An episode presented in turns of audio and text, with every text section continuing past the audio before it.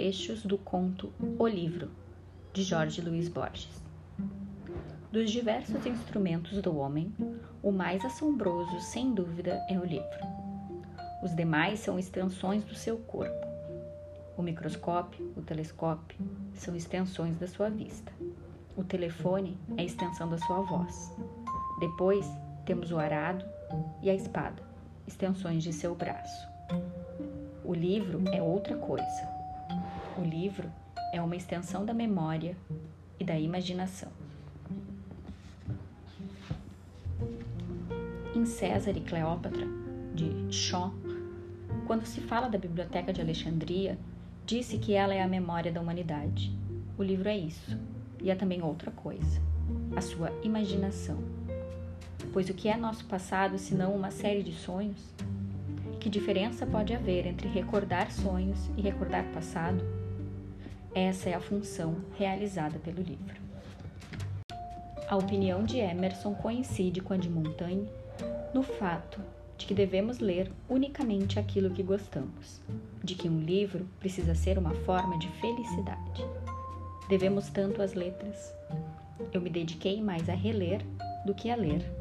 Acho que reler é mais importante que ler com o detalhe de que para reler é preciso ter lido. Pratico este culto ao livro.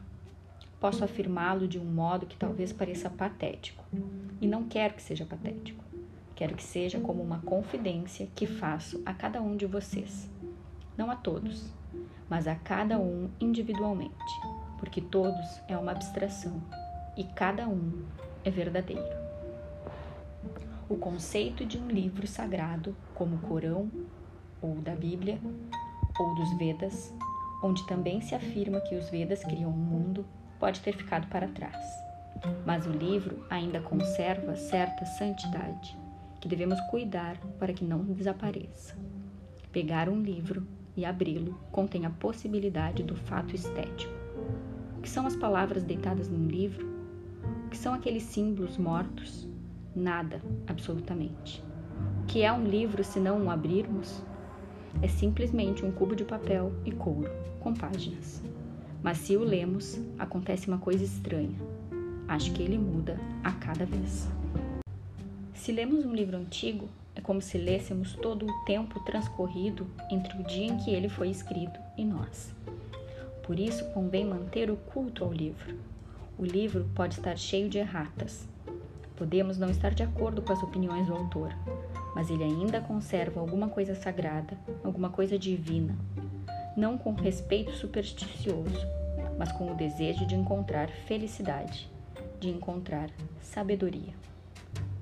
Era o que eu queria lhes dizer hoje. Jorge Luiz Borges, no livro Borges Oral e Sete Noites.